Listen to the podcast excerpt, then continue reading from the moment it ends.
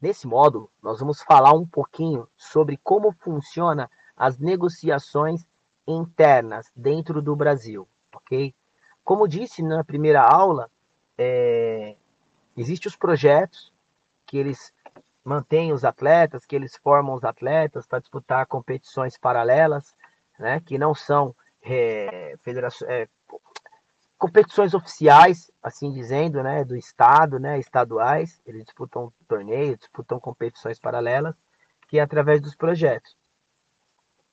Esse atleta, ele pode ser um atleta de 13, 12, 14 anos, que é muito comum hoje, é muito comum hoje um atleta de 12, 13 anos, e um clube grande, um Flamengo, e, por exemplo, um Palmeiras, um Corinthians, um Grêmio, um Inter de Porto Alegre, um Atlético Paranaense, e eles irem até esse projeto e falar, cara, a gente quer contar com esse atleta, tá? A gente quer contar com esse atleta. Se for menos de 14 anos, se o atleta for menor de 14 anos, ele não pode ficar alojado. Nesse caso, o clube aporta para que a família leve o atleta uma vez por semana, uma vez a cada 15 dias, que eles chamam de plano de monitoramento.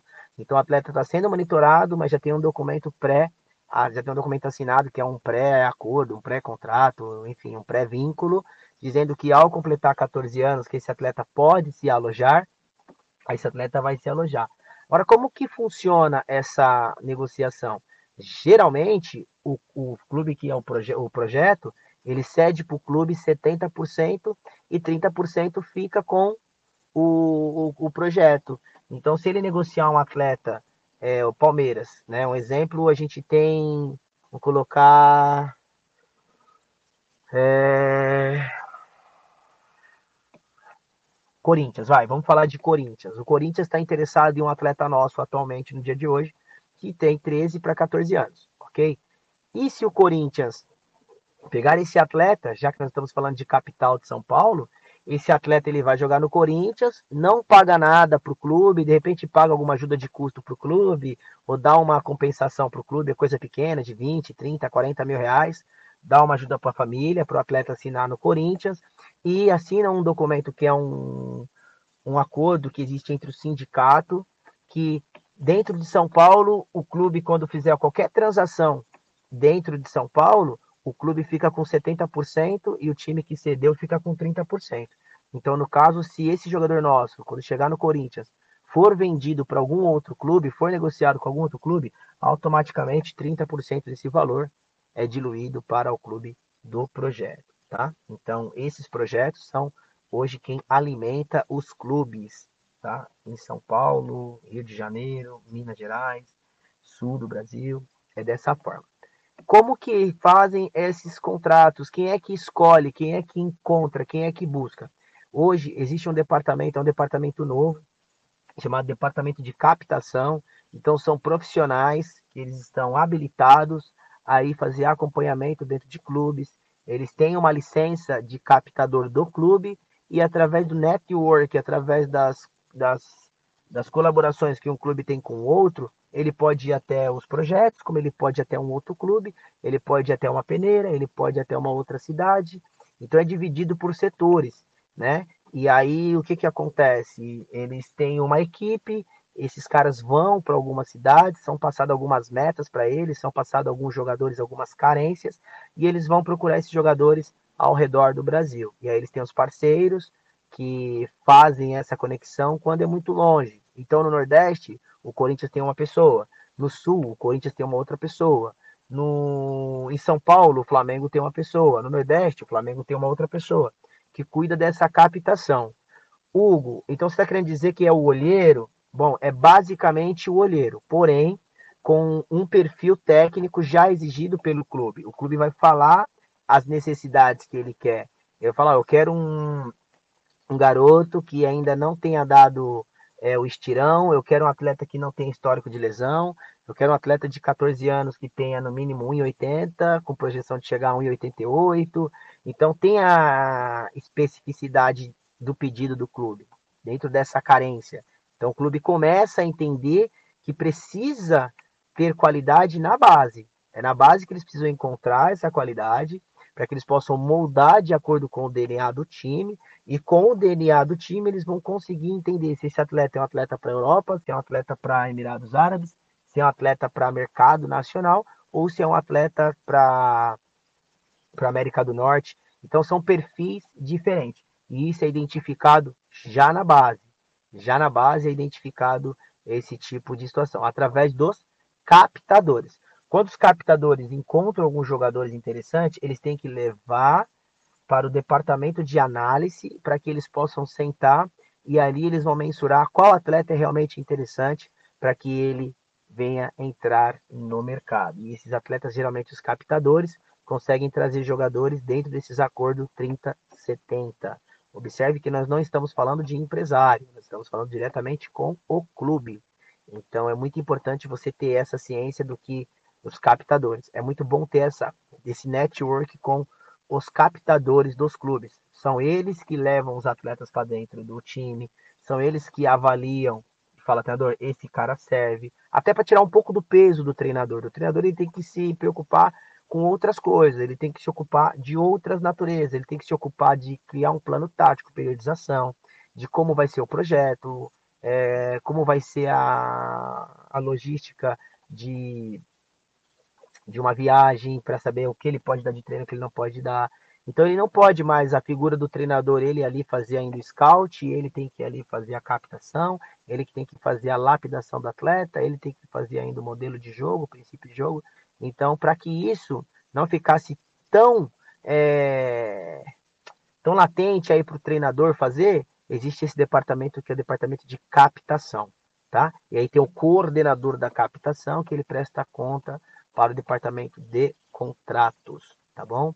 Bastante importante tomar cuidado, porque existe aí nesse cenário bastante corrupção que é onde os, coordena os captadores já têm um contato com o empresário, o empresário indica ali, ó, leva esse garoto para lá que eu te dou X numa negociação, ó, leva o jogador para lá que eu te dou tanto, e aí tem que tomar bastante cuidado e ser prudente, porque lá na frente as pessoas descobrem. Então no futebol, quanto mais você andar correto, mais credibilidade você vai ter no cenário e com os profissionais da área.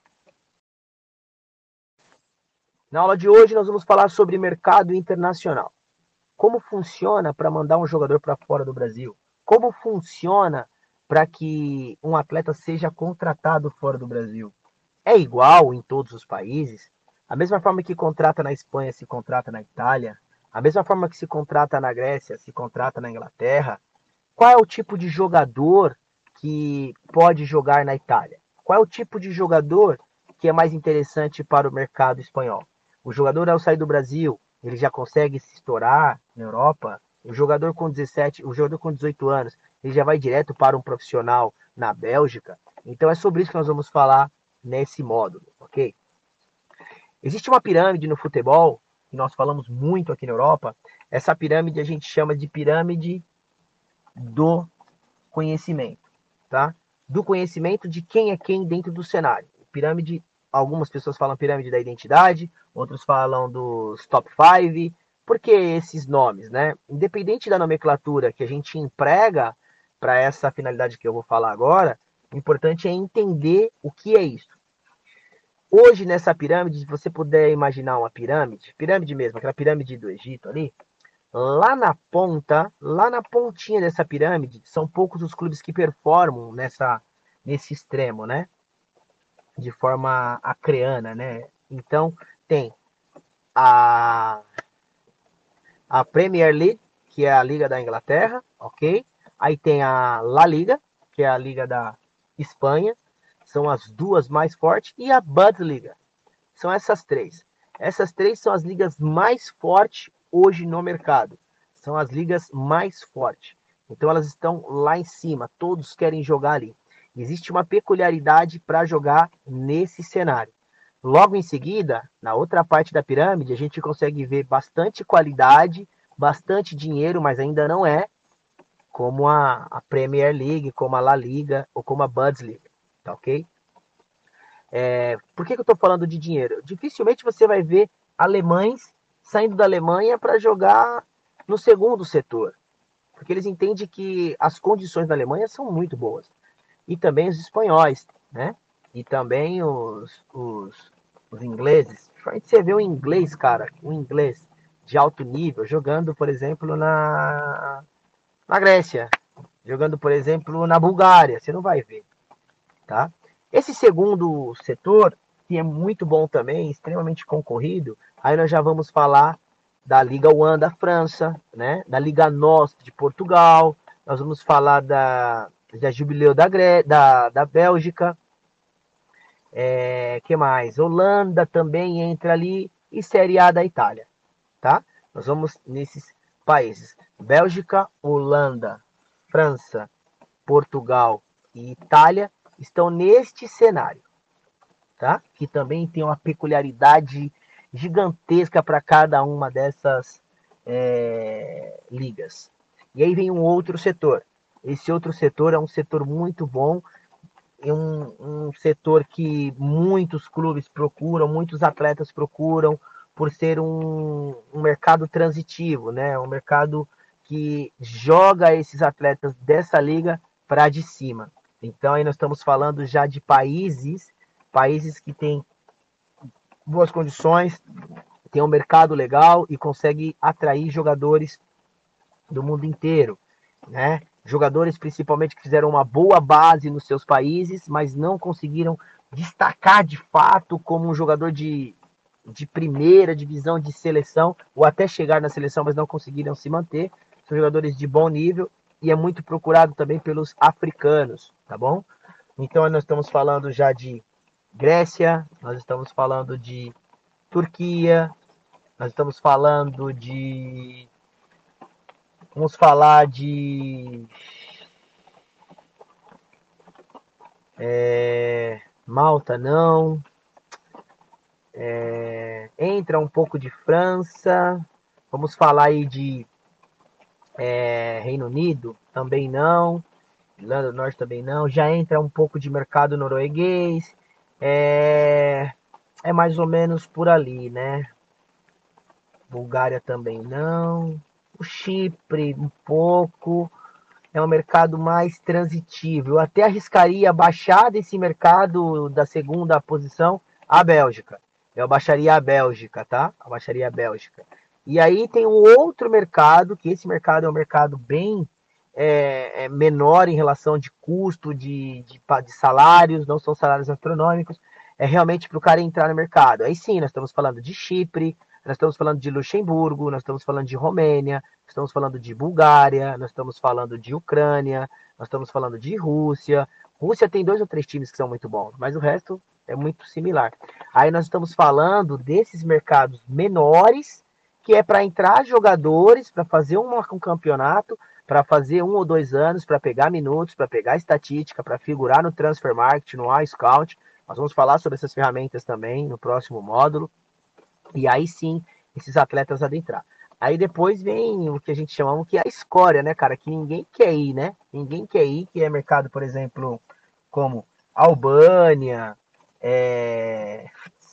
Sérvia, Montenegro, Macedônia, esses mercados aí são poucos que querem ir, por entender que é um mercado ainda totalmente é, em, em, desenvolvimento, né? Não desenvolveu nada ainda, os clubes costumam não pagar, existe um, um amadorismo incrível em relação as condições para os atletas morarem. Então, os clubes geralmente não costumam honrar com os salários e aí é uma dor de cabeça, tá? Então tem esses cinco cenários aí nessa pirâmide que é muito importante saber quando você vai levar um jogador, para que clube vai, para que situação vai, para qual desses níveis vai o atleta, né? O atleta vai para qual nível? Ele vai para Champions League, vai para Premier League, ou ele vai para para La Liga, ou ele vai, por exemplo, para uma Albânia, ou ele vai para Chipre, ele vai para a Bélgica. Antes de mandar um atleta para fora, precisa entender essas peculiaridades, tá? Uma coisa que é muito importante entender também, quando a gente está falando de mercado internacional, todo mundo fala que a língua é o inglês, que a língua é o inglês. Mas quando você vai, por exemplo, para países como França, eles não gostam de tratar inglês. Quando você vai para países, por exemplo, como Espanha, eles não gostam de tratar em inglês, eles gostam de tratar em espanhol. Itália também não gosta de tratar inglês, eles gostam de tratar italiano. Então é muito importante que o gestor, o empresário, tenha parcerias locais, justamente para que você pode até iniciar uma reunião, uma reunião em inglês, isso não é um problema, acontece muito, mas detalhes serão tratados na língua local. Por isso é muito importante você ter parceiros locais, cooperações locais, né? Ainda que você tenha que, que aportar um valor para ter parceiros locais, ele é muito importante. Até para que você entenda de fato o que está no contrato. Mas, ora, o contrato não é inglês? Sim, o contrato é inglês. Mas a negociação vai ser em inglês? Sim, a negociação vai ser em inglês. Mas o clube e o presidente, essas pessoas vão se sentir muito mais à vontade negociando no idioma que eles têm total controle. Beleza? Na aula de hoje nós vamos falar sobre mercado internacional. Como funciona para mandar um jogador para fora do Brasil? Como funciona para que um atleta seja contratado fora do Brasil? É igual em todos os países? A mesma forma que contrata na Espanha se contrata na Itália? A mesma forma que se contrata na Grécia se contrata na Inglaterra? Qual é o tipo de jogador que pode jogar na Itália? Qual é o tipo de jogador que é mais interessante para o mercado espanhol? O jogador, ao sair do Brasil, ele já consegue se estourar na Europa. O jogador com 17, o jogador com 18 anos, ele já vai direto para um profissional na Bélgica. Então é sobre isso que nós vamos falar nesse módulo, ok? Existe uma pirâmide no futebol, que nós falamos muito aqui na Europa. Essa pirâmide a gente chama de pirâmide do conhecimento tá? Do conhecimento de quem é quem dentro do cenário. Pirâmide, algumas pessoas falam pirâmide da identidade, outros falam dos top 5. Por que esses nomes, né? Independente da nomenclatura que a gente emprega para essa finalidade que eu vou falar agora, o importante é entender o que é isso. Hoje, nessa pirâmide, se você puder imaginar uma pirâmide, pirâmide mesmo, aquela pirâmide do Egito ali, Lá na ponta, lá na pontinha dessa pirâmide, são poucos os clubes que performam nessa, nesse extremo, né? De forma acreana, né? Então, tem a, a Premier League, que é a Liga da Inglaterra, ok? Aí tem a La Liga, que é a Liga da Espanha, são as duas mais fortes, e a Bundesliga. São essas três. Essas três são as ligas mais fortes hoje no mercado. São as ligas mais fortes. Então elas estão lá em cima, todos querem jogar ali. Existe uma peculiaridade para jogar nesse cenário. Logo em seguida, na outra parte da pirâmide, a gente consegue ver bastante qualidade, bastante dinheiro, mas ainda não é como a, a Premier League, como a La Liga ou como a Bundesliga, tá ok? É, por que, que eu estou falando de dinheiro? Dificilmente você vai ver alemães saindo da Alemanha para jogar no segundo setor, porque eles entendem que as condições da Alemanha são muito boas. E também os espanhóis, né? E também os, os, os ingleses. Você vê o inglês, cara, o inglês de alto nível, jogando, por exemplo, na, na Grécia, jogando, por exemplo, na Bulgária, você não vai ver, tá? Esse segundo setor, que é muito bom também, extremamente concorrido, Aí nós já vamos falar da Liga One da França, né? da Liga NOS de Portugal, nós vamos falar da, da Jubileu da, da, da Bélgica, é, que mais? Holanda também entra ali e Série A da Itália, tá? Nós vamos nesses países: Bélgica, Holanda, França, Portugal e Itália estão neste cenário, tá? Que também tem uma peculiaridade gigantesca para cada uma dessas é, ligas. E aí vem um outro setor. Esse outro setor é um setor muito bom, é um, um setor que muitos clubes procuram, muitos atletas procuram, por ser um, um mercado transitivo, né? Um mercado que joga esses atletas dessa liga para de cima. Então aí nós estamos falando já de países, países que têm boas condições, tem um mercado legal e consegue atrair jogadores do mundo inteiro, né? Jogadores principalmente que fizeram uma boa base nos seus países, mas não conseguiram destacar de fato como um jogador de de primeira divisão de seleção, ou até chegar na seleção, mas não conseguiram se manter. São jogadores de bom nível e é muito procurado também pelos africanos, tá bom? Então nós estamos falando já de Grécia, nós estamos falando de Turquia, nós estamos falando de. Vamos falar de. É, Malta, não. É, entra um pouco de França. Vamos falar aí de é, Reino Unido, também não. Irlanda do Norte também não. Já entra um pouco de mercado norueguês. É, é mais ou menos por ali, né? Bulgária também não. O Chipre, um pouco.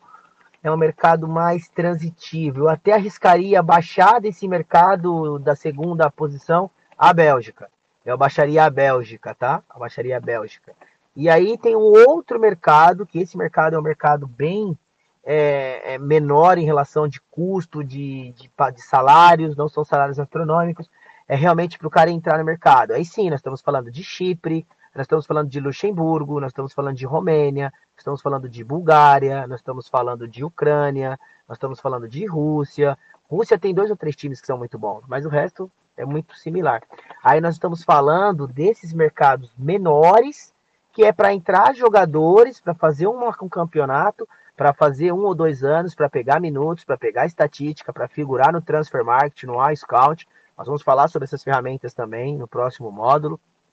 E aí sim, esses atletas adentrar. Aí depois vem o que a gente chama que é a escória, né, cara? Que ninguém quer ir, né? Ninguém quer ir, que é mercado, por exemplo, como Albânia, é... Sérvia, Montenegro, Macedônia. Esses mercados aí são poucos que querem ir, por entender que é um mercado ainda totalmente é, em, em, desenvolvimento, né? Não desenvolveu nada ainda, os clubes costumam não pagar, existe um, um amadorismo incrível em relação as condições para os atletas morarem. Então, os clubes geralmente não costumam honrar com os salários e aí é uma dor de cabeça, tá? Então tem esses cinco cenários aí nessa pirâmide que é muito importante saber quando você vai levar um jogador, para que clube vai, para que situação vai, para qual desses níveis vai o atleta, né? O atleta vai para qual nível? Ele vai para Champions League, vai para Premier League, ou ele vai para para La Liga, ou ele vai, por exemplo, para uma Albânia, ou ele vai para Chipre, ele vai para a Bélgica. Antes de mandar um atleta para fora, precisa entender essas peculiaridades, tá? Uma coisa que é muito importante entender também, quando a gente está falando de mercado internacional, todo mundo fala que a língua é o inglês, que a língua é o inglês. Mas quando você vai, por exemplo, para países como França, eles não gostam de tratar inglês. Quando você vai para países, por exemplo, como Espanha, eles não gostam de tratar em inglês, eles gostam de tratar em espanhol. Itália também não gosta de tratar inglês, eles gostam de tratar italiano. Então é muito importante que o gestor, o empresário, tenha parcerias locais, justamente para que você pode até iniciar uma reunião em inglês, isso não é um problema, acontece muito, mas detalhes serão tratados na língua local. Por isso é muito importante você ter parceiros locais, cooperações locais, né? Ainda que você tenha que, que aportar um valor para ter parceiros locais, ele é muito importante. Até para que você entenda de fato o que está no contrato. Mas, ora, o contrato não é inglês? Sim, o contrato é inglês. Mas a negociação vai ser inglês? Sim, a negociação vai ser inglês. Mas o clube e o presidente, essas pessoas vão se sentir muito mais à vontade negociando no idioma que eles têm total controle. Beleza? Na aula de hoje nós vamos falar sobre mercado internacional. Como funciona para mandar um jogador para fora do Brasil? Como funciona para que um atleta seja contratado fora do Brasil? É igual em todos os países? A mesma forma que contrata na Espanha se contrata na Itália, a mesma forma que se contrata na Grécia, se contrata na Inglaterra. Qual é o tipo de jogador que pode jogar na Itália? Qual é o tipo de jogador que é mais interessante para o mercado espanhol? O jogador, ao sair do Brasil, ele já consegue se estourar na Europa. O jogador com 17, o jogador com 18 anos, ele já vai direto para um profissional na Bélgica. Então é sobre isso que nós vamos falar nesse módulo, ok? Existe uma pirâmide no futebol, que nós falamos muito aqui na Europa. Essa pirâmide a gente chama de pirâmide do conhecimento, tá? Do conhecimento de quem é quem dentro do cenário. Pirâmide, algumas pessoas falam pirâmide da identidade, outros falam dos top 5. Por que esses nomes, né? Independente da nomenclatura que a gente emprega para essa finalidade que eu vou falar agora, o importante é entender o que é isso. Hoje, nessa pirâmide, se você puder imaginar uma pirâmide, pirâmide mesmo, aquela pirâmide do Egito ali, lá na ponta, lá na pontinha dessa pirâmide, são poucos os clubes que performam nessa, nesse extremo, né? De forma acreana, né? Então, tem a, a Premier League, que é a Liga da Inglaterra, ok? Aí tem a La Liga, que é a Liga da Espanha, são as duas mais fortes, e a Bundesliga. São essas três. Essas três são as ligas mais fortes hoje no mercado. São as ligas mais fortes. Então elas estão lá em cima, todos querem jogar ali. Existe uma peculiaridade para jogar nesse cenário. Logo em seguida, na outra parte da pirâmide, a gente consegue ver bastante qualidade, bastante dinheiro, mas ainda não é como a, a Premier League, como a La Liga ou como a Bundesliga, tá ok? É, por que, que eu estou falando de dinheiro? Dificilmente você vai ver alemães saindo da Alemanha para jogar no segundo setor, porque eles entendem que as condições da Alemanha são muito boas. E também os espanhóis, né? E também os, os, os ingleses. Você vê o inglês, cara, o inglês de alto nível, jogando, por exemplo, na na Grécia, jogando, por exemplo, na Bulgária, você não vai ver, tá? Esse segundo setor, que é muito bom também, extremamente concorrido, aí nós já vamos falar da Liga One da França, né? Da Liga NOS de Portugal, nós vamos falar da, da Jubileu da, Gré da, da Bélgica, é, que mais? Holanda também entra ali e Série A da Itália, tá? Nós vamos nesses países. Bélgica, Holanda, França, Portugal e Itália estão neste cenário, tá? Que também tem uma peculiaridade gigantesca para cada uma dessas é, ligas. E aí vem um outro setor. Esse outro setor é um setor muito bom, é um, um setor que muitos clubes procuram, muitos atletas procuram, por ser um, um mercado transitivo, né? Um mercado que joga esses atletas dessa liga para de cima. Então aí nós estamos falando já de países, países que têm boas condições, tem um mercado legal e consegue atrair jogadores do mundo inteiro, né? Jogadores principalmente que fizeram uma boa base nos seus países, mas não conseguiram destacar de fato como um jogador de, de primeira divisão de seleção, ou até chegar na seleção, mas não conseguiram se manter são jogadores de bom nível e é muito procurado também pelos africanos, tá bom? Então nós estamos falando já de Grécia, nós estamos falando de Turquia, nós estamos falando de vamos falar de é, Malta não é, entra um pouco de França vamos falar aí de é, Reino Unido também não, Irlanda do Norte também não, já entra um pouco de mercado norueguês, é, é mais ou menos por ali, né? Bulgária também não, o Chipre um pouco, é um mercado mais transitivo. Eu até arriscaria baixar desse mercado da segunda posição a Bélgica. Eu baixaria a Bélgica, tá? Baixaria a Bélgica. E aí tem um outro mercado, que esse mercado é um mercado bem é, é menor em relação de custo, de, de, de, salários, não são salários astronômicos, é realmente para o cara entrar no mercado. Aí sim, nós estamos falando de Chipre, nós estamos falando de Luxemburgo, nós estamos falando de Romênia, estamos falando de Bulgária, nós estamos falando de Ucrânia, nós estamos falando de Rússia. Rússia tem dois ou três times que são muito bons, mas o resto é muito similar. Aí nós estamos falando desses mercados menores que é para entrar jogadores, para fazer um, um campeonato, para fazer um ou dois anos, para pegar minutos, para pegar estatística, para figurar no transfer market, no iScout, Nós vamos falar sobre essas ferramentas também no próximo módulo. E aí sim, esses atletas adentrar.